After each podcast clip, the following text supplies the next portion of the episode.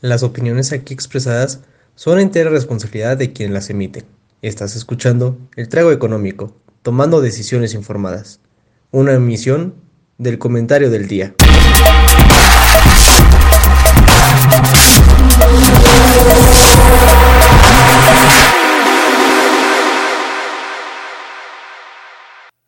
Buenas noches, damas y caballeros. Buenas noches, bienvenidos a este nuevo y bello episodio de El Trago Económico. Es un placer, un verdadero placer, un honor y un privilegio para nosotros estar aquí con ustedes. Me acompaña mi estimado licenciado Joaquín Rincón. Joaquín, ¿cómo estás?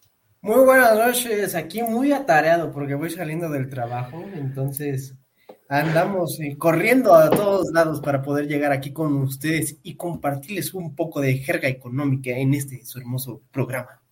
Ya somos dos que llegamos corriendo. ¿Frío también por allá en Toluca? Es correcto, ¿no? Ya, ya, ya empezó esa época en la que dices, huele a ponche de Navidad. Bendito Dios, bendito Dios, ya falta poco, ya falta poco.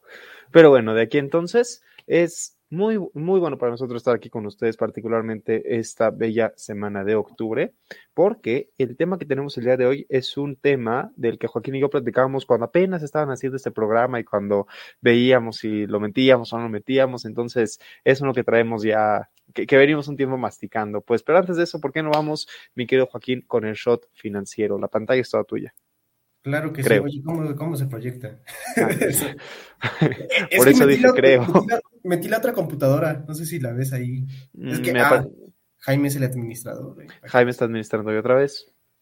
Este, pero no, no, me aparece ahí como dispositivo no encontrado. Pero bueno, en lo que vamos viendo cómo se encuentra el dispositivo de Joaquín, permítanme recordar, porque ahorita lo que vamos a ver en el shot financiero es pues eso, ¿no? De finanzas, de empresas, de quién subió, quién bajó, quién le fue bien, quién le fue mal. Permítanme recordar que nada de lo que decimos aquí lo tienen que tomar como recomendaciones absolutas de inversión. Si quieren recomendaciones para invertir, búsquenos, para eso estamos, pero, pero en privado, no aquí. Aquí Ay, si ganan dinero, ¿no? móchense, y si no ganan dinero, no nos culpen. Y si pierden dinero, mucho menos nos culpen. Sí, no, por favor, es como cuando vas a las apuestas y ahí está. Mira, a ver. A ver, ah, ¿sabes qué? Igual déjame ver si pongo, si pongo Ah, pues tengo que poner presentar. Una disculpa, Jaime no tenía la culpa, la, culpa la tenía yo que. Nueve de cada diez veces yo no tenía la culpa, y la vez que sí, pues la, la, la- la saltamos. Ah, ahora Pero sí ya está. sale. ¡Eh, ya salió! Eso. Pero bueno, aquí tenemos nuestro hermoso eh, shot financiero de Estados Unidos. Déjenme le hago el zoom para que nuestra hermosa audiencia lo pueda ver. No manches, Netflix subió. Netflix subió, yo también Ay, quería sí, decir cómo eso. no. Netflix Ay, sí, subió. cómo no. O sea, Netflix después de subió. tantas carrillas que ya le están echando a Netflix, de que pues sí, ya se va para abajo, o bueno, yo estoy viendo con su, contra su competencia, sí, ya se está yendo un poquito para abajo en su servicio. Me ha sorprendido que esta semana subió un 14.21%, o sea, increíble, la verdad. Es muy increíble. Y eh, es que parte, parte del gran problema que ha tenido Netflix es que como Netflix fue el primero en llegar a estas famosas streaming wars, estas guerras de streaming, de las que por cierto van a hablar nuestros compañeros en hora libre el lunes, así que véanlos. Pero estas famosas streaming wars, estas guerras de streaming, justo parte del problema es que como Netflix ya había llegado, como Netflix fue el primero en llegar, pues ahora lo único que le queda casi es perder mercado. Ya sabes, en algún momento tuvo casi el 100% del mercado, pues ahora pues ya no hay más arriba del 100%, ¿no? Entonces, pues va para abajo un poco. Es Para bien o para mal. En segundo lugar tenemos a CCL, que es Carnival ¿qué?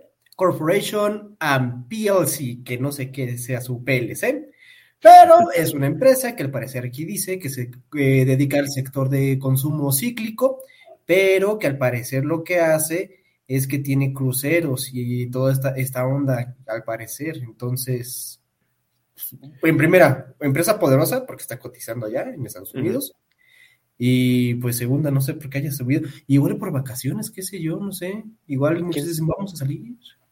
quién sabe, pero justo la siguiente de ISRCG, de- perdón, ISRG, este, me enteré que es un split. ISRG es una empresa de, eh, de robótica, no sé cuándo haya sido el split, pero vi una noticia de que iba a ser un split, no, o sea, tengo muy fresca la noticia de que se venía un split, no sé si haya pasado, me imagino que sí, o que presentó buenos resultados en el último, trimestre, porque también recuerden que cierra septiembre, es cierre de trimestre, porque viene octubre, noviembre y diciembre, que es el último, y pues muchas empresas parecen agarrar como trayecto en las primeras dos semanas de octubre y, normalmente el, cierre de año es bueno para, para las finanzas, normalmente es la mejor parte del año. ¿Pero fue split o split inverso? Porque digo, si, fue, si hubiese sido split, hubiera bajado, ¿no? Perdón, tienes razón, split inverso. ya ah, me hiciste dudar, pero creo que es split inverso. Y para los que no sepan de la audiencia qué es un split y es un split inverso, vayan a ver los, los demás capítulos, en uno explicamos qué es un split. Ah, no se crean. Pero un split es cuando agarras una acción, que digamos vale 100 pesos, y dices voy a partirla en dos, y ahora tú, como tenías una de 100 pesos, ahora tienes dos de 50 pesos. Y, eso lo hacen, eso lo hacen muchas veces empresas enormes para que puedas comprar sus acciones, porque si la acción de Amazon vale mil millones de pesos y la divides en dos, pues igual no la puedes comprar, ¿verdad? Pero, por lo menos, pues estás más. Pero mira, cuarto lugar, otra gran sorpresa, ATT. O sea, ¿qué hace ahí? Eh, aquí es como cuando toman la foto y sale este episodio de Malcolm del medio de tú, ya sí, esa no es tu familia. Sí, impresionante la verdad. Y aquí tenemos la esta curiosa, ¿no? de, Nuevo Laredo. No, se cree. Este es eh, United Airlines. Que tampoco, también puede ser interesante, ¿no? Ahora que viene diciembre, la época de, fiestas, todo, de, perdón, de vacaciones, todo eso, capaz que mucha gente compró boletos, capaz que le fue bien. Pues ya, tendríamos dos como en el mismo, ahora sí en el mismo barco, ¿no? O sea, la, de CCL, que es la de los cruceros, y United Airlines, que pues son transportes de vacaciones y toda la cosa. Pues chistoso, ¿no? Bastante chistoso. Igual y todos están preparándose para diciembre. Pero ve, es bonita, es bonita semana. Siempre, siempre empiezo diciéndote que, más bien siempre cerramos el shot financiero diciéndote que me pone bien triste que nunca tenemos una semana totalmente buena. Al menos en Estados Unidos esta semana pintó bonito. Sí, vaya que sí. Pero miren, aquí tenemos las, las peores tres. Ya no pintó tan bonito. Una disculpa por las últimas tres. Al parecer dejaron de, de, emitir o algo pasó por ahí, pero tenemos FRC, que no, no, no es Francia. En unos momentos les digo que, es FRC. Ve eso, perdón, perdón, vean eso, caída del 30%, 28 puntos. Bank. No conozco ese banco. First Republic Bank es un banco de Estados Unidos, desconozco por qué haya caído tan agresivamente, pero, pero wow, es un trancazo. Igual los encontraron haciendo, ¿cómo se llamaban estas cosas que hacían en el 2008? Este, em, hipotecas. Sí, de 3C, Créditos 2 y una A, y ahora ya se califica todo como un B.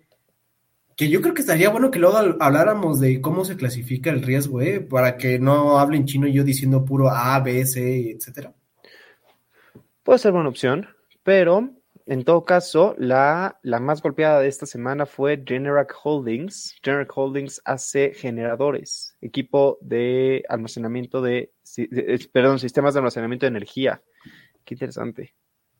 Es que llegó Duracell y les dijo, quítense, porque mis pilas duran.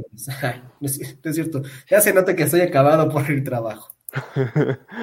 Además está interesante porque, porque se dedican específicamente a temas del hogar, o sea, a ahorro de energía para el hogar. ¿Mm? Vaya, vaya. Igual, igual haya pasado una, ¿cómo se llama? Alguna legislación o algo parecido allá en Estados Unidos que les fue un poquito en contra, tal vez. Puede ser. Genoma Lab siempre está bien. No. Perdona. O sea, no, no, pero, pero hemos tenido a Genoma Lab en las mejores, en las mejores tres empresas, ¿cuántas veces? Sí, pero es que mira, fíjate, te voy, fíjense, ¿eh? esto está muy curioso, porque de esto fue mi proyecto, hasta creo que estaba Jaime, eh, cuando presenció ese, ese, proyecto de portafolios, o no me acuerdo con, este, bien, la última clase, de las últimas materias. Ah, sí sé de cuál hablas, pero no, yo no quiero esa materia. Ay, no sale bien. Esperen, déjenme ver si la autoescalo de nuevo o le echo para mm. atrás. No sé por qué no quiere salir. Eh, miren, aquí nos está mandando un error que al parecer lo va... Mm. Pero bueno, lo chistoso de que tiene la es que siempre parece como el precio del dólar, o sea, siempre está entre dos barras, entre 16 y 14. Ahí siempre está fluctuando, o sea, nunca he visto que se vaya ni para arriba ni para abajo. Y lo raro es que esto ya lo lleva como dos años o algo así, mientras ves a todas las demás como que empresas que van subiendo conforme va pasando el año, sobre todo América Móvil. Bueno, no todas, ¿verdad? Pero por ejemplo, América Móvil es un gran ejemplo. O Bimbo, que se ha llegado a subir así. Pero miren, tenemos también es Volaris, cierto. otra, otra de, de- de aviones, igual que en la de Estados Unidos, con American Airlines. Tenemos OMAP, que OMAP, si bien recuerdo, era grupo aeroportario, no me acuerdo si del Pacífico o de algún lado. No, no, no, no, no. OMAP era del, del centro, del centro. Que, de- que, que compite con Azur y con, y con Gap, ah, justamente de los que están hasta abajo. Pero mira, aquí, aquí está raro que, que, que aquí está OMAP, el grupo de aeroportuarios del centro, bien posicionada. Bueno, posicionada bien, que es un ¿qué? 4.35% a comparación de Que los está Estados Unidos. Que no está mal. Pues no, pero tú quisieras tener los Vaya. rendimientos de Estados Unidos. Claro, pero hemos tenido semanas aquí donde nuestras mejo- las mejores empresas mexicanas están en un punto 8% y, y pues México, lindo y querido. duele.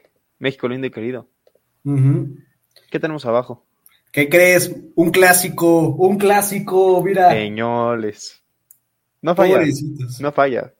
Claro, no, no falla. Estoy a punto de apostarle en contra a Peñoles.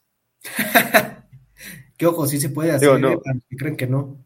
Se, se puede, y en, en general yo no recomiendo apostar en contra de empresas, tiene, tiene sus riesgos y los riesgos son gigantescos, pero si quieren vayan y háganlo. Ahí está Peñoles. Está Peñoles, también está Banregio, otra vez. O bueno, Banco del Bajío, perdón, no Banregio. Sí, va Bajío.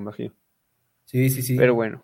Y ve, las caídas no están tan agresivas como, como hemos visto en otros, en otras semanas. Y además, fíjate, fíjate, muy importante, las caídas en Estados Unidos fueron mucho mayores que las pérdidas, per- perdón, que las ganancias. La- las dos peores caídas en Estados. Unidos fueron mucho peores que las dos mayores ganancias. Aquí está más o menos nivelado. Y el mercado de Estados Unidos sí ha estado volátil últimamente. Entonces no me, no me, no me, no me quita el sueño ver eso, digamos. Me hace sentido, pues.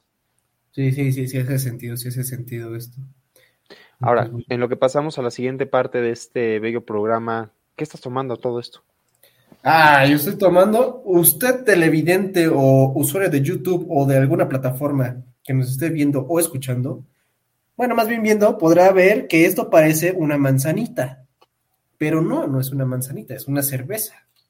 Porque pues no había algo más en mi refri. Pero No tú, sé, Jaime, ¿qué estás tomando? manzanita. Yo estoy tomando una cosa que no sé bien cómo se llama.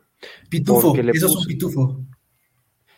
Le puse licor de anís, naranja, Sprite y licor de menta. Ok, no, eso no es un pitufo, Jaime. Esto no es un pitufo, pero tiene color a pitufo. De hecho, tienes que venir al Estado de México a probar los auténticos pitufos. O sea, sí sé que los mejores están en Tepito, pero yo creo que eh, yo creo ¿Los que queremos originales? sentir esa, sí. Pues ya sabes, ¿no? Donde crean las quitichelas, las rotochelas, etcétera, etcétera. Es toda una aventura del Estado de México. Sí, eh, fíjate que sí.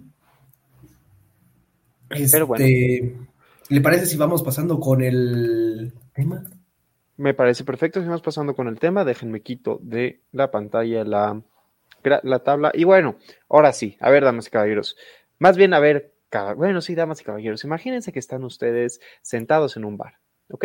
Y que de repente a lo lejos ven a una bella dama y dicen, pues me gustaría poder conversar con la bella dama para ver si, si lleva algo más, digamos, ¿no?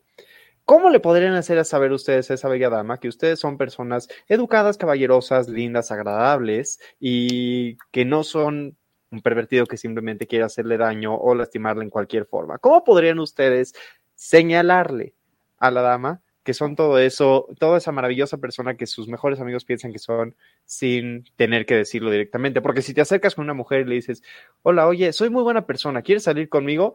Sí siento que suena un poco raro. Pero, pero pues muchos de nosotros somos buenas personas. Joaquín es buena persona, yo soy buena persona, seguramente toda nuestra bella audiencia está llena de buenas personas. ¿Cómo se hace eso? Y eso, lo crean o no, es un problema en la economía que se llama signaling. Y Joaquín, aquí al lado mío, nos va a platicar qué significa esto de signaling. Joaquín, cuéntanos. Claro que sí. Obviamente, los eruditos de la economía, pues no, no agarraron este tema de, pues, oye, ¿cómo le podemos enseñar a una chava que somos buena persona, no? Ellos dijeron, ok, en un mercado, el mercado de trabajo, cuando tú sales o vas en búsqueda de un empleo, pon- tienes tu CV, ¿no? Tienes tu hojita en el cual dices, yo he hecho tal cosa, tal cosa y estoy capacitado en esto y esto y esto, ¿no? Y pues básicamente los economistas empiezan a ver cómo es que es esta interacción entre el que te va a contratar y tú que quieres buscar el trabajo.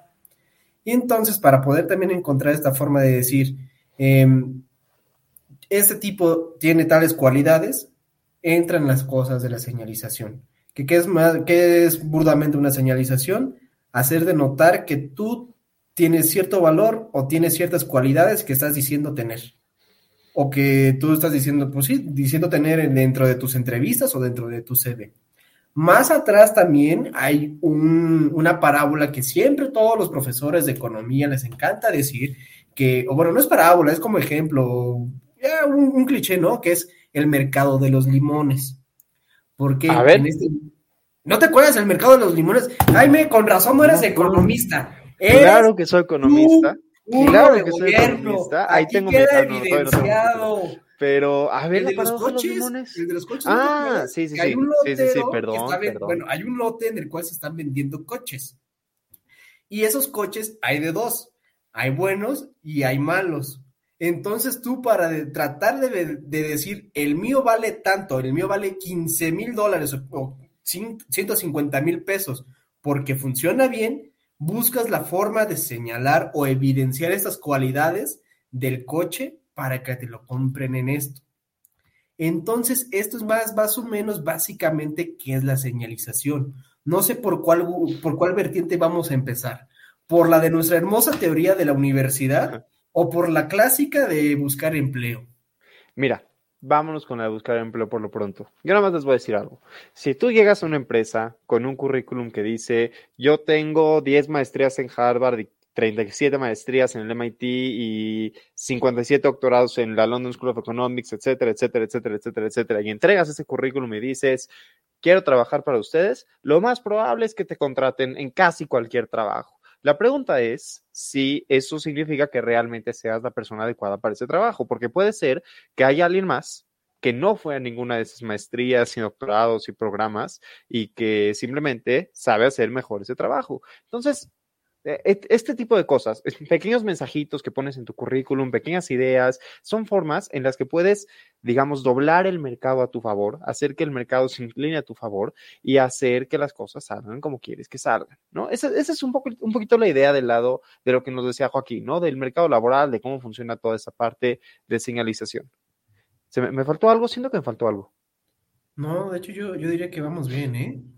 Esa, es la idea básica. No creo que vayamos a meternos a los pormenores, porque si no, esta, cosa va a terminar siendo una, una charla de y el, y el tema aquí es que señalización puede aplicar para N cantidad de cosas, ¿no? O sea, así como tú puedes estar aplicando para un trabajo, tú te puedes acercar a pedirle un favor a una persona y tendrías que demostrarle de alguna forma que pues, te estaría bien que, que, te echara la mano con ese favor sin, sin digamos, sin que te le tengas que rogar mucho. Justo, no sé si te parezca buen ejemplo, pero se me ocurría ahorita, no, es pésimo ejemplo. Se me ocurría ahorita el ejemplo de los cadeneros en México.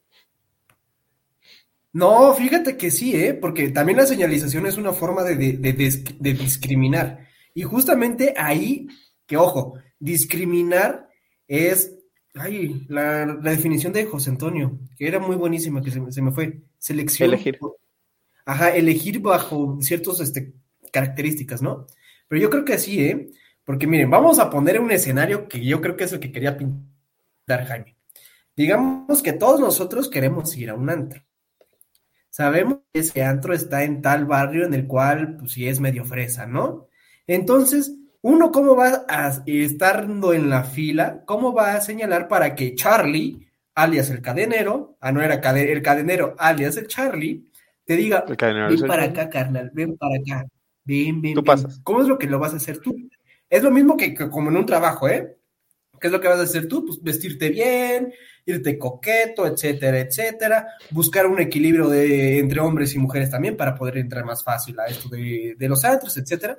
Y eso es lo que va a hacer Charlie. Entre toda la multitud te va a buscar. Y esa es una forma de decir, yo soy el mejor grupo para que tú me dejes entrar. Es lo mismo en el trabajo. Yo soy el mejor trabajador para que me contrates. Y claro, porque Charlie está buscando pues, ciertas características para cuando ya estés adentro del antro, ¿no? O sea, Charlie definitivamente no quiere un criminal. Charlie definitivamente no quiere una persona que vaya a ponerse mala copa y vaya a romper vasos o algo por el estilo. Pero pues Charlie no tiene forma de saber si, si Joaquín aquí echándose una chelita se pone muy agresivo o si Joaquín va al antro y consume y pone su parte, ya sabes, coopera, paga la cuenta, todo eso. Entonces, ¿qué hace? Pues Charlie se basa en lo que ve, en señalizaciones, en la ropa, en el comportamiento. ¿Está mal? Puede ser ¿Es justo? No necesariamente. ¿Es, ¿Es, natural, es humano y pasa? Pues sí, güey, sí, es, es, natural y pasa porque lo hacemos con muchísimas cosas y lo hacemos todo el tiempo. Y es más, se me ocurre un ejemplo mucho más mundano y mucho más tonto si quieres, pero el hecho de que en un menú de un restaurante te aparezca la frase delicioso bistec, bajo ningún concepto significa que esté delicioso. Ok, ok. Pero bueno, si usted me lo permite, yo creo que ya viene siendo tiempo de sacar el as de la manga, que es nuestro gran modelo. Que, que, damas y caballeros, aunque no lo crean, en algún receso o horas muertas que teníamos entre clase y clase, en el patio un día estábamos hablando con Jaime y justamente habíamos tratado este tema, eh, no recuerdo si en teoría de juegos o en una de esas materias por ahí no recuerdo bien, o en economía, este... ¿Quién eh, sabe? Ya, no me acuerdo cómo se llamaba la materia, pero salimos bastante traumados. Le dije, ya viste la forma en la que este modelo se asimila mucho en buscar una pareja. ¿Por qué? Porque digamos, tú quieres tal empleo, tú quieres salir con tal chica, chico o chic, ya no se sabe con esta cosa. Entonces, ¿qué es lo que vas a hacer tú? Naturalmente le vas a demostrar que eres la mejor opción sobre todas las que tiene. ¿Por qué? Porque tú soltero, ella soltera, pues ella soltera también tiene un abanico grande de opciones y tú también, pero tú ya quieres eso, ¿no? Y tú quieres esa relación. Entonces tú le vas a tratar de demostrar a esta chava que, la, que eres la mejor opción. ¿Cuáles serían los procesos de señalización que tú, como chico, llegarías y le dirías a la chava, oye, soy tu mejor opción? Porque de nuevo. porque de nuevo, no le puedes decir a la cara. O sea, no, más bien, corrijo. Es que si llegas con ella a la cara y le dices, soy tu mejor opción, lo más probable es que te cacheten. Sí, o que te digan que te tomaste raro. Pues sí. Pero, pero, pero, cuando ya conoces a alguien o cuando tienes, digamos, oportunidad de que te presenten con una persona, puedes llegar con algo maravilloso, algo increíble que también se usa en el mundo laboral cartas de recomendación. Damas y caballeros, si yo trabajo, digamos, cuando yo trabajé en la Secretaría de Economía, termino mi tiempo en la Secretaría de Economía y yo como, como quedé en muy buenos términos con mi jefe en ese entonces, me puedo voltear con él, echar una llamadita y decirle, oye, estoy aplicando para este nuevo trabajo y me piden cartas de recomendación, ¿te puedo pedir una? Claro que sí, entonces él me hace una carta de recomendación, yo llego a este lugar y le entrego. En ese lugar no saben si soy buen trabajador o no, pero, pero, vengo recomendado, vengo con la frase de mi jefe, con la carta de mi jefe anterior diciendo, Jaime es increíble trabajador, Jaime es lo más increíble que ha pasado en la tierra, etcétera, etcétera, porque pues, es lo mínimo que debería venir una carta así, ¿no? este, pero ahí va, si yo tengo una amiga y Joaquín me dice, oye, quiero salir con tu amiga. Yo llego con mi amiga y le digo que tengo este amigo que es economista, eh, es, es eh, presentador en el gran programa del trago económico, es esto, es el otro, así todo, le, le planteo la, la, imagen completa, ya viene con recomendaciones. Entonces, sí, es increíble cómo este modelo de señalización se ajusta tan bien a la vida romántica. O sea, es, es perfecto, es casi perfecto. Es como sumar puntos o quitarte puntos en esta gran forma.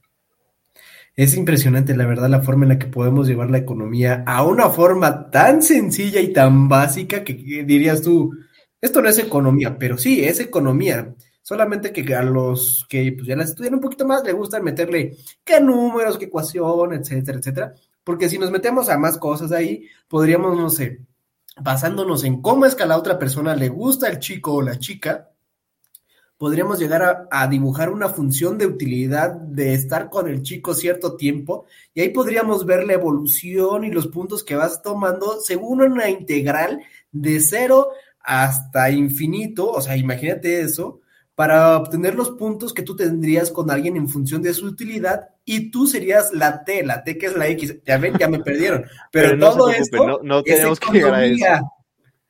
También, también una parte importante de todo esto, más bien, y digamos, regresando un poquito a la fórmula matemática que planteaba Joaquín, parte de la pregunta es qué haces cuando no tienes las cartas de recomendación. Ya sabes, o sea, te encuentras a alguien en la universidad mientras vas caminando, no lo conoces, no la conoces, no tienes ni la menor idea de quién es, no sabes si tiene novio, novia, pareja, no sabes si está interesado, tampoco sabes si acaba de tener el peor día de su vida, está súper malhumorada y si te acercas a hablarle así de decirle, hola, ¿cómo estás? Quítate, hijo de la... O sea, que también puede pasar, ¿no? Pues sí. Este, ¿Cómo mandas un buen mensaje? O sea, ¿qué puede hacer un caballero o una dama para mandar un mensaje de, oye, aquí ando, vente? Es pregunta para la audiencia, para todos, contesten, o sea. Sí, no, eh, contesten, porque yo sí necesito eso- esas recomendaciones, por favor. Ayuda. No, pero parte, parte de la idea es esa, que, que diferentes empresas tienen diferentes criterios para saber a quién contratar y quién no. Y normalmente esos criterios son muy claros cuando empiezas una, una búsqueda de trabajo. Por ejemplo, hay empresas que solamente contratan a quienes ya tengan licenciatura y hay empresas que solo contratan a quienes tengan licenciatura en ciertos campos. Normalmente en las páginas de internet puedes ver esas cosas, que sí a veces son más flexibles que otras. Siempre que vean oportunidad de trabajo y les interese, apliquen, no pierden nada. Lo peor que puede pasar es que les digan que no, pero generalmente ya tienes más claridad. El modelo se empieza a complicar cuando sucede algo que se llama simetría de información, cuando ella sabe lo que está buscando, pero tú no sabes lo que ella está buscando, cuando tú sabes lo que quieres, pero no tienes forma de comunicarle a la otra persona lo que quieres, cuando ya no sabemos lo mismo, cuando no tenemos el mismo tipo de información y no tenemos forma de comunicarla, ahí se complica el modelo. Pero fíjate, fíjate, también dices una de tú de así, este, ¿cómo, cómo se llamaba esto? Era simetría de, de información y riesgo sí. moral. El riesgo moral, para que entiendan qué es el riesgo moral, es que tú confías en él y él te pone los cuernos. Eso es el riesgo moral. Que tú vas, vamos a ponerlo en, el contexto del, del empleo, ¿no? Tú vas y dices, yo sé Python, yo sé RStudio, yo sé tales, este, cinco lenguajes de programación y te ponen a hacer un proyecto en, programa, en programación y no sabes nada. Ahí fallaste. En el amor, ¿cómo es? Tú le das tu hermoso corazoncito a la otra persona y la otra persona te destruye. ¿Cómo? Abusando de tu confianza. Eso, señoras y señores, es riesgo moral. Porque tú puedes llegar con una persona y hacerle sentir que eres bueno, que eres digno de confianza, que todo va a estar bien, que nunca lo vas a abandonar, etcétera, etcétera, etcétera. Pero a la hora de la hora simplemente soltarlo o, o romperle el corazoncito o engañarlo, lo que sea. Y entonces ahí entra la gran pregunta. ¿La señalización puede ser falsa? Y la respuesta es que sí, la señalización puede ser falsa. Y cuando la señalización no funciona, pues colapsa un poco todo el sistema. Es, es bien No, no, no, no, no la colapsa, no colapsa, se llega a un equilibrio, por, a, un, a un equilibrio económico. ¿Por qué? Porque tra- extrayendo del pasado de hace unos como 10 minutos el ejemplo de los coches, en los coches hay malos que se van a vender como buenos y buenos que se van a vender como malos. Entonces ahí interactúa el precio y el precio va a estar entre, como digamos, si el bueno costaba 10 pesos y el malo costaba 7 pesos, va a quedar por ahí de un 8.5. ¿Por qué? Porque se van a regular los dos. Porque si el bueno siempre se está vendiendo como bueno y, y lo deja en 10, va a perder por algunas cosas de preferencias. Entonces, aquí lo mismo pasa con, la, con las relaciones. Hay buenos y hay malos. Hay quien sí te va a querer y hay quien te va a traicionar. Entonces, ¿en qué punto de equilibrio caes? En la misma, en la que dices que los hombres mienten y que las mujeres todas son iguales. Esa es la gran conclusión. No, hombre, Dios mío, esto ya se, se está transmitiendo. Poderoso, poderoso, la verdad. Pero te metes en un problema, porque ¿qué crees? No todos los hombres somos iguales y no todas las mujeres son iguales. Entonces aquí es entramos y decimos, vamos a jugar entonces a la señalización. Vamos a decir, yo te llevo flores, yo te digo, oye, te quiero, yo te digo tales cosas, para de- demostrártelo, demostrártelo. Entonces, ¿ya ven qué, qué es, qué es hermosa la economía? Lo puedes traer a buscar una relación, o sea, ojo, también, no es buena opción llegar con alguien que no conoces y decirle, mira, este es mi CV de novio, ¿eh? entonces no. Ojo. Sí, es, es justo el tema, es justo el tema. La señalización puede, ser- puede sonar como algo, algo lógico, digamos, cuando lo piensas en la perspectiva laboral o, o- o de mercado. También, digo, no, no está de más decirlo. No sé si recuerdan que hace algunas semanas veíamos una gráfica aquí en el, en el shot financiero, perdón, en el shot financiero veíamos una gráfica y les dije que justamente apareció una formación en la gráfica que señalaba que iba a subir. ¿No? Eh, perdón, perdón, que señalaba que, la, que, esa acción en particular iba a bajar. En el mercado de valores también existen señalizaciones, cosas que nos pueden hacer pensar que algo va a subir o va a bajar y que generalmente van relacionados con cierto patrón de comportamiento, que, pero que pueden no ser cierto. Y en un mercado laboral, en un mercado financiero, en mercados en general, suena un poquito lógico pensar que exista la idea de señalizar, ¿no? O sea, no tenemos toda la información y para tratar de rellenar esos huecos, conseguimos información de diferentes lados y como que vamos construyendo con bloques, ¿ya saben? Pero trasladarlo al amor y todo eso a veces suena más complicado, pero en realidad no lo es. Y, lo bonito de eso, dime si estás de acuerdo conmigo, siento que no, pero lo bonito de esto es que así como puedes aplicar la economía a este tema y, y, ver cómo el problema se hace más grande, también podríamos aplicar la economía a muchas otras áreas de la vida para tratar de resolver problemas. Eso hace la economía conductual y es muy divertida. Sí, estoy totalmente de acuerdo en eso si todos supiéramos economía conductual y tuviéramos un gran doctorado en eso, yo creo que eh, muchos problemas se podrían arreglar, ¿no? El de por qué le pito a mi, al, coche de adelante para que se quite, por qué busco yo vender mi coche en tal precio, etcétera, etcétera. Pero yéndome un poquito para atrás de lo que decías, que justamente también existe la señalización en el mercado financiero, yo creo que muchos aquí, incluyéndome yo al inicio, dije, oye, cómo estaría esa onda de señalización fuera de las gráficas o fuera de analizar números, porque en sí lo de señalización es un poco más abstracto. Y recordé un tema que también habíamos visto, que son los criterios ESG, que dirían unos, ¿qué carajos es eso? Eh, los, los criterios ESG son prácticas nuevas que están llevando bancos y financieras y también muchísimas empresas más que tienen que ver con la sociedad, la gobernanza y el ambiente. ¿Qué quiere decir esto? Que tratan de reducir también emisiones de gases, este, hacer más friendly todo esto de eh, con el customer experience, etcétera, etcétera. Y esa es una forma de señalización de decir, yo estoy siendo una buena empresa contigo, cómprame o sigue estando conmigo. Es también una forma de señalización. Dirían todos, es marketing. No, no es marketing. Esto no es marketing. Si no, ya hubiéramos oído hace como dos años. Esto hubiera sido bastante fácil. No es cierto, no es cierto. Si hay, eh, si hay alguien aquí de, marketing, pues ya nos dio un dislike.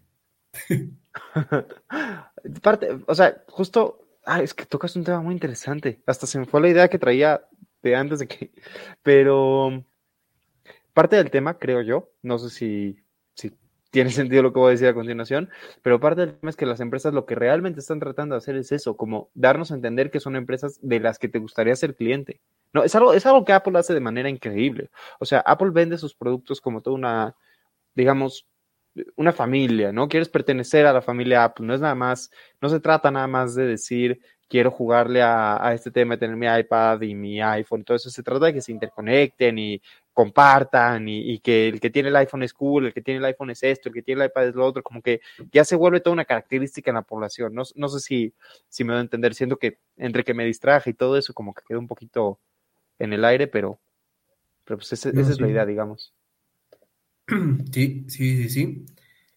Déjenme les enseño algo que encontré aquí en Bello Internet. Estas son, bueno, hay, hay otras, pero estas son algunas eh, algunas señalizaciones, digamos, del mercado, muy burdas, muy, muy, muy burdas, pero por ejemplo, pueden ver aquí que, eh, déjenme ver cuál les digo. No, es que estas están muy feas. Fueron las primeras que encontré, estas también feas. Pero bueno, este, ah, por ejemplo, aquí que ven hasta, hasta abajo a la derecha, como ven, sube, baja, sube, baja, sube y luego se va para abajo. Ese es, una, ese es un tipo de, de pattern, de, ¿cómo se llama?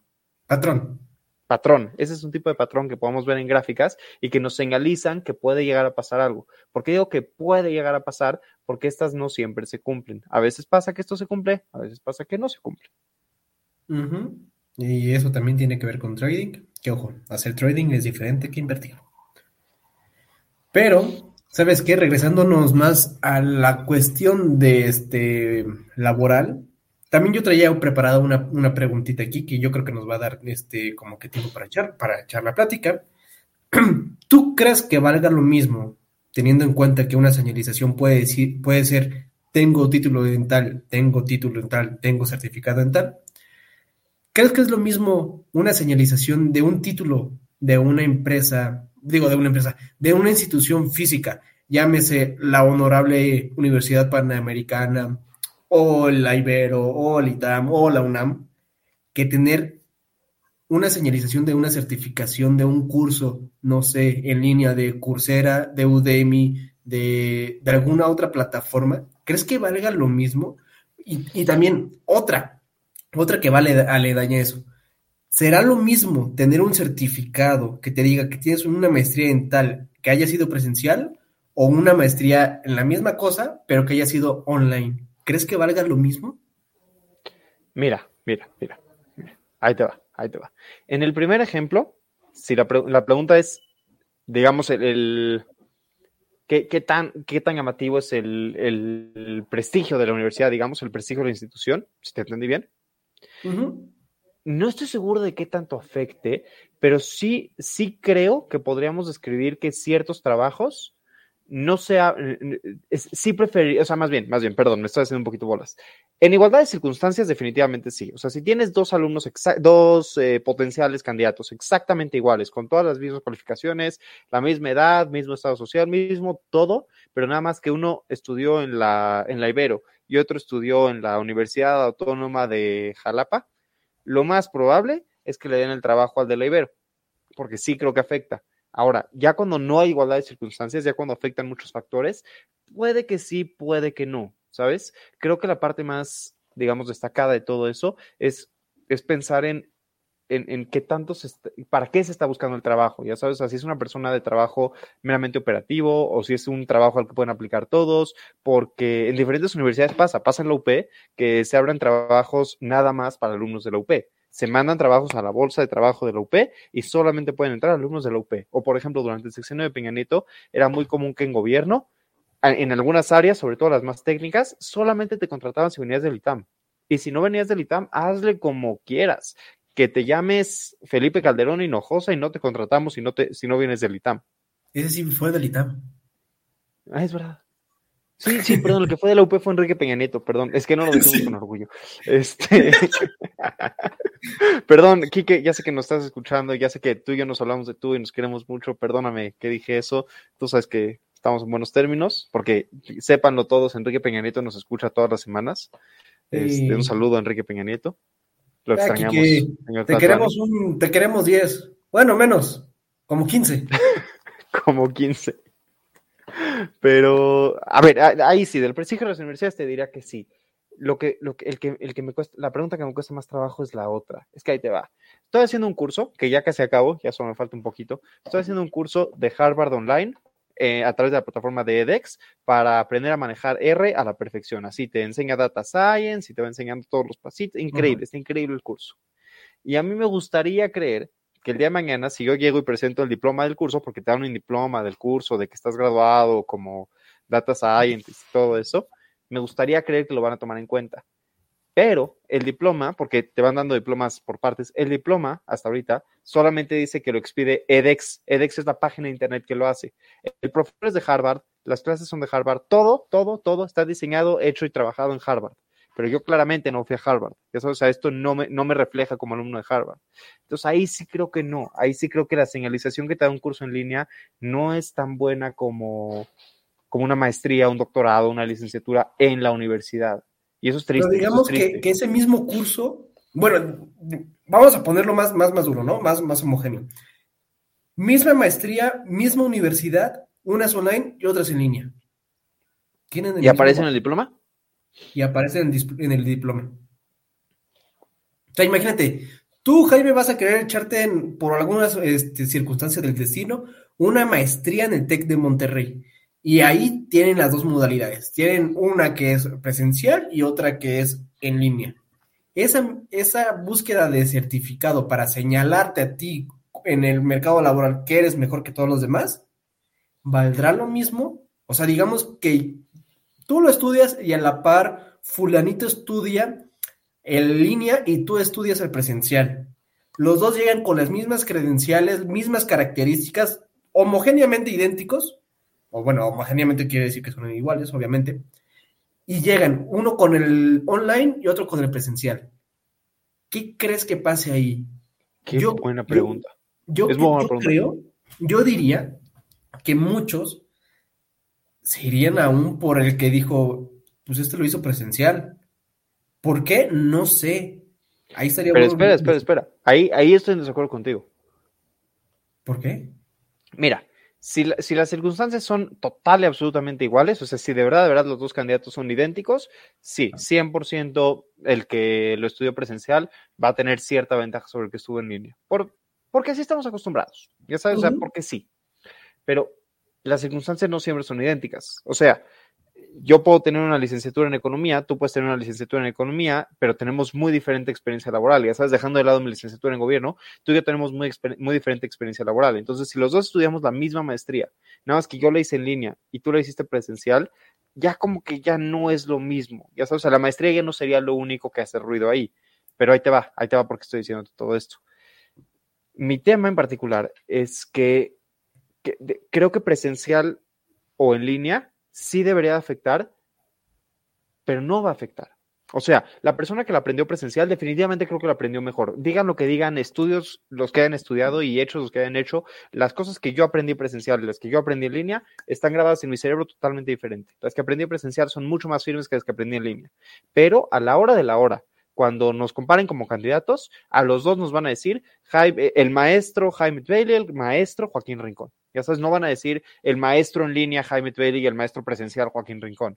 Puede ser que de primera impresión, de trancazo, o si ya está siendo súper minucioso, sí afecte, pero como que si estás eva- evaluándolo en general o en una en un bonche de más perfiles, ahí sí creo que se va a perder un poco más y no debería, sí debería de ser, sí, sí creo que, o sea, debería de haber diferencia, o sea, deberían de decir, Jaime estudió 95% de su carrera presencial y 5% en línea, ok, va, sabe más, digamos, que, no- que tal vez no sea el caso, pero debería de señalar que, que sé más, o sea, no, no es lo mismo, definitivamente no es lo mismo, Sí, creo no, yo, creo No es lo mismo, y ¿sabes qué? Esto lo estaba pensando mientras estaba haciendo mi rico este pollito ahí cocinando. Porque dije, ¿cómo, cómo, cómo, cómo la pandemia, cómo el COVID nos ha cambiado esta forma de, de estudiar, básicamente? Que ese es otro tema. Pero, y luego dije, pues estudiar es lo mismo que señalización para decir que yo soy mejor que eso y, y yo. Pero bueno, sí está, está bueno esto, ¿no? Está bueno esto. ¿Crudeamos? Pues ya que vamos a crudear, mira, fíjense. Empecé muy feliz, voy a terminar bien enojado. ¿Qué te digo? Damas y caballeros, bienvenidos a la cruda política. Deberíamos de poder tener un banner aquí, ¿no? Que aparezca de repente así, la cruda política, o algo así. Sí, y, ¿no? y hacemos una voz grave. La cruda política. Y que de repente Este- un Andrés Manuel vaya caminando y se caiga. Sí, sí, vamos a hablar con el equipo de producción del comentario del día. Saludos al equipo de producción del comentario del día. Los queremos y admiramos muchísimo. Y perdón por esto que acabamos de decir, nos van a matar. No se, no se va a hacer, Jaime, eso no, no. No Ya creo que vayamos a tener nuestro banner con el Andrés Manuel caminando. Lo que sí podríamos hacer es proyectar la pantalla y poner Andrés Manuel persiguiendo una paloma. Eso sí, eso sí. Sí, esa siempre es buena opción. Andrés Manuel persiguiendo una paloma es el mejor video del mundo. Empatado con el video de, de una paloma saludando a Putin. Es un increíble eso. Y el otro video de que Peña Nieto dice, yo sentí un temblor en Palacio Nacional, que nadie más sintió, pero tembló. Ay, me caes muy bien, Enrique. Saludos de nuevo, Enrique. Ay, no puede ser, en verdad, estos políticos mexicanos. A ver, pero dale, dale. son bien divertidos. chuta Pero a ver, chuta. Ya, eh, no, no fue, no fue, má- más bien no le sacamos mucho jugo a la mañanera de hoy. Al parecer, el equipo de seguridad del presidente Peña Nieto- eh, del presidente López Obrador, el gabinete de seguridad, se presentó en el legislativo y al parecer a López Obrador les pareció que los trataron de forma grosera, porque hoy en la mañanera dijo que no deberían de tratar a los miembros de- del equipo de seguridad nacional de manera grosera, particularmente dadas las cifras del INEGI acerca de ah, percepción de inseguridad, la percepción que tienen las personas de inseguridad en las ciudades más grandes del país, que está en su mínimo histórico, curiosamente. Aquí es importante recordar dos cosas. Primero, mínimo histórico significa desde 2013, no desde toda la historia de México, porque esta encuesta solamente se hace desde 2013. Entonces, en nueve años está en su punto más bajo. Segundo, esto es percepción, no realidad. Los crímenes siguen aumentando, la inseguridad sigue aumentando y la gente parece no darse cuenta porque estamos todavía tan en, en- ensimis- están tan ensimismados con la idea de, del Mesías presidencial, del Lopito Sobrador, del morador de Palacio Nacional, como diría Eduardo López. Saludos, Eduardo López. Estamos tan metidos en la idea de ese hijo de su madre que la percepción nos, nos retiene, digamos. Este, y algo más iba a decir de esto. Ah, sí, pero, pero, sí, y, más bien, y, y, a pesar de que está en su mínimo más, en su mínimo histórico, ese mínimo sigue siendo el 64.6%. O sea, el 65% casi de la población de México vive en ciudades en las que no se sienten seguros viviendo.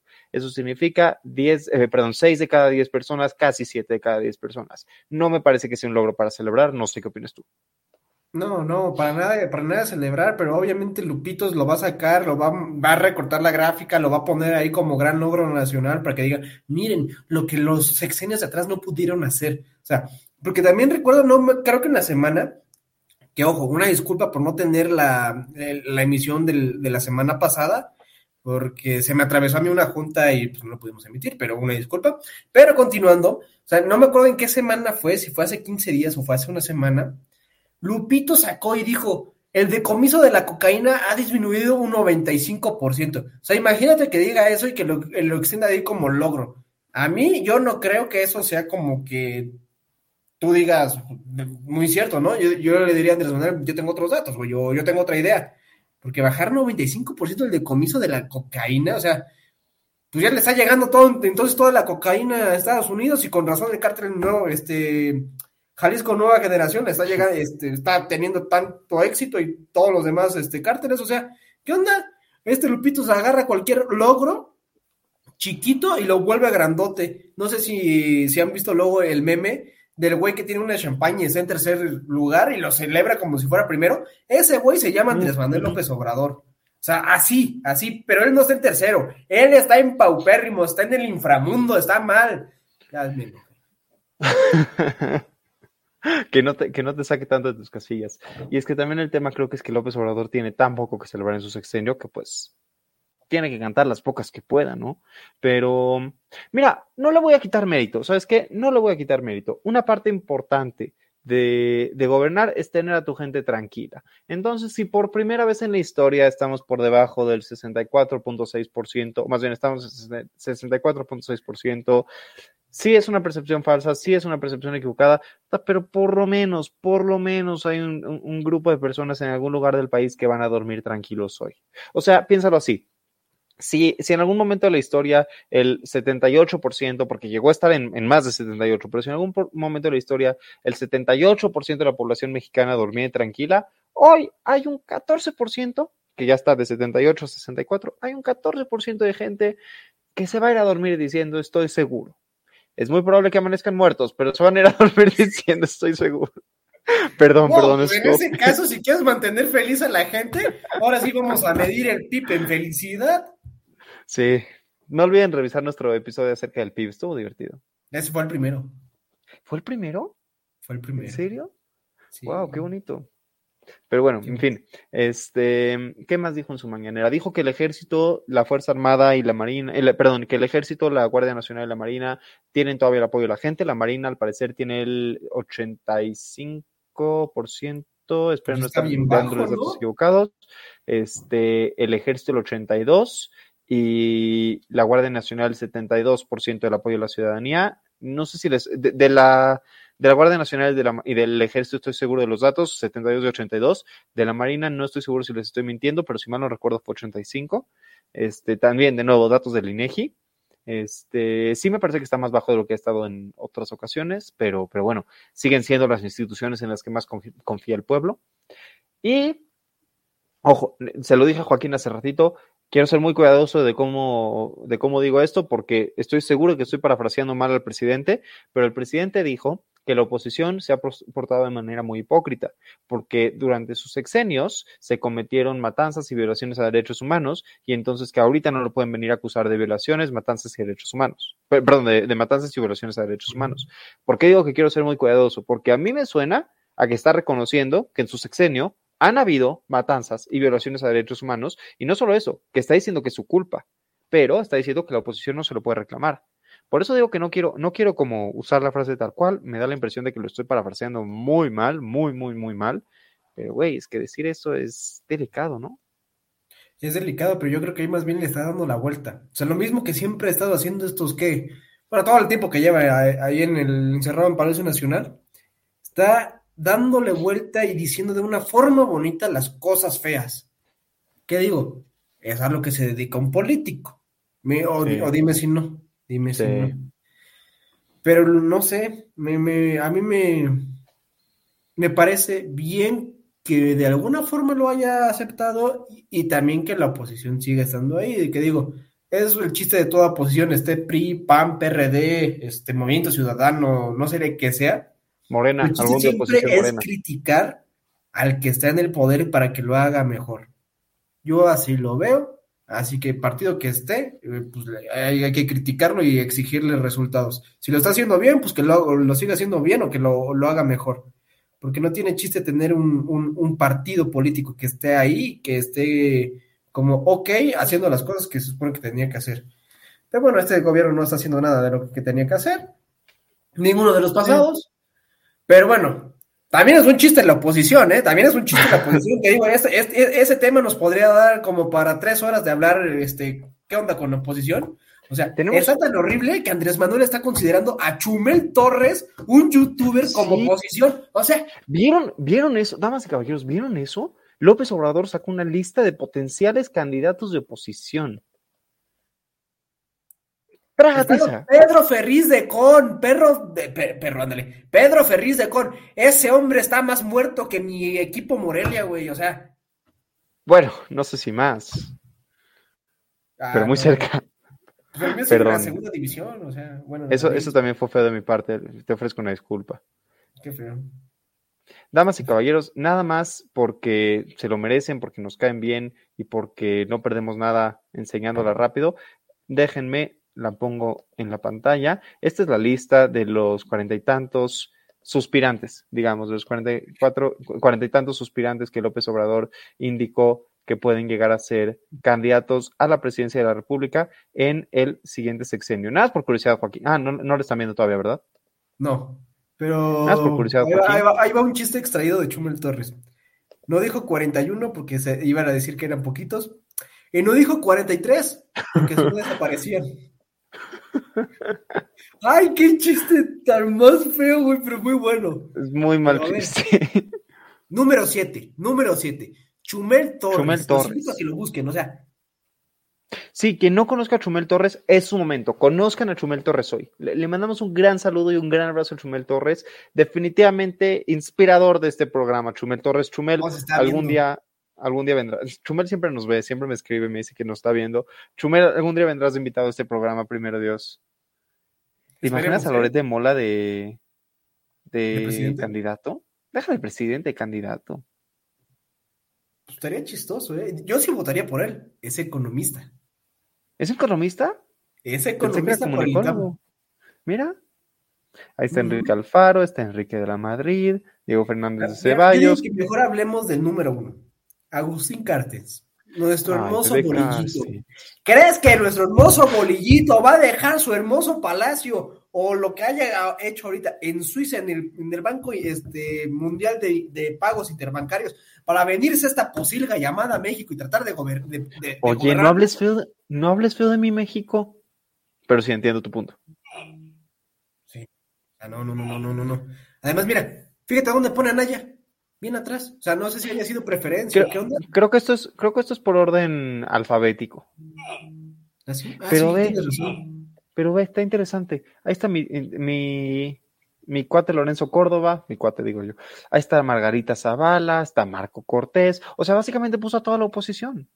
Gabriel Cuadre, que ya ni pinta. Gustavo Madero, que quién sabe si logre, si sobrevive a este año para sobrevivir a la presidencia. No, es que en verdad. eh, está, horrible, está horrible esto, está horrible esto. O sea, no, no, no, no tiene, no tiene chiste. No tiene chiste. A ver, ¿tú, tú conoces al número 10? Demetrio Sodi de, de La Tijera. Ni la menor idea. O sea, ese, ese, ese, ese nombre parece que de TV novela. ¿De Hay- TV hay un par-? Hay un par por aquí que la verdad es que nunca los había escuchado y los tuve que googlear cuando me aparecieron, pero, pero bueno, no, ni siquiera te quiero decir cuál es mi candidato porque lo dejaré a la, a la sorpresa. Saludos, por cierto, a, a muchos de los que están ahí que no tienen ni la más mínima posibilidad, particularmente Alejandro Moreno, que ya últimamente me cae muy mal.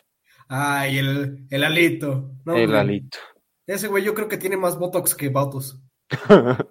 ¿Cuándo habías escuchado que el presidente en turno le diera el dedazo no a su siguiente candidato, sino al candidato de la oposición? No, hombre, no, pues no. Es, es que, ¿sabes qué es lo peor? Que de toda esa lista yo creo que Chumel Torres es el que más es propenso es. Los demás ya están más quemados que Anakin Skywalker en la tercera película de Star Wars, que si no le invito, los invito a que la vean. Hay una parte en la que Anakin está luchando contra Obi-Wan Kenobi le dice, "Oh, Obi-Wan, yo tengo, Tengo la, el ten- tengo la ground". ventaja, tengo the high ground, ¿no? Y, y él se avienta, se, que, se quema, ¿no? Se quema. Igual así de quemados están todos nuestra posición. O sea, No sé si todos, no sé si todos, por ahí tengo un par que, que ca- capaz que podría confiar en ellos, pero pues sí, varios. Un saludo a Georgina Rodríguez y a todas las demás personas que nos ven el día de hoy. Qué bueno que nunca te pierdes nuestro programa, nos encanta que nos veas. Ah, y también un, un saludo allá a mi tía que ya me está pidiendo su, su insignia de, de, de fan, fan número uno. Que sí, nombre, nombre. Definitivamente a ella y a todas las personas que nos siguen en esta bella, bella plataforma y en este bello, bello programa. No dejen de vernos, no dejen de escucharnos, no dejen de seguirnos en todas nuestras redes que aparecerán aquí abajo en cuanto le dé clic a esto. Ya le di clic. Ah, perdón, estos son, esto es donde nos pueden escuchar. Estas son nuestras redes. Acuérdense que todavía no soy experto en todo esto de la mecánica aquí en cómo manejar el programa en el comentario del día, pero fue un honor para nosotros estar con ustedes. Llevamos mucho tiempo queriendo hablar de señalización y la vida romántica. Les mandamos un saludo, les mandamos un abrazo. Suerte en su vida romántica, en su vida laboral, en sus exámenes, en su nivel de estrés, en todo lo que tengan pendiente. También estén atentos porque en la noche sale un nuevo álbum de Taylor Swift. Ayer empezó la temporada para Miami Heat. Vivimos tiempos interesantes, damas y caballeros. Vivimos tiempos interesantes. Ayer el Toluca le ganó a la América. Ayer Toluca le ganó a la América. Tengo un par de conocidos que apostaron. Va a estar muy divertida la, la, la paga. Ay, Pero bueno. de México se sienten como si hubieran ganado, maldita sea. Pueblerinos. Damas y caballeros, yo soy Jaime Bell y me acompaña Joaquín Rincón. Síganos en nuestras redes en flow.page, diagonal trago económico, flow.page, diagonal comentario del día. Esto fue el trago económico y muchísimas, muchísimas gracias por habernos acompañado.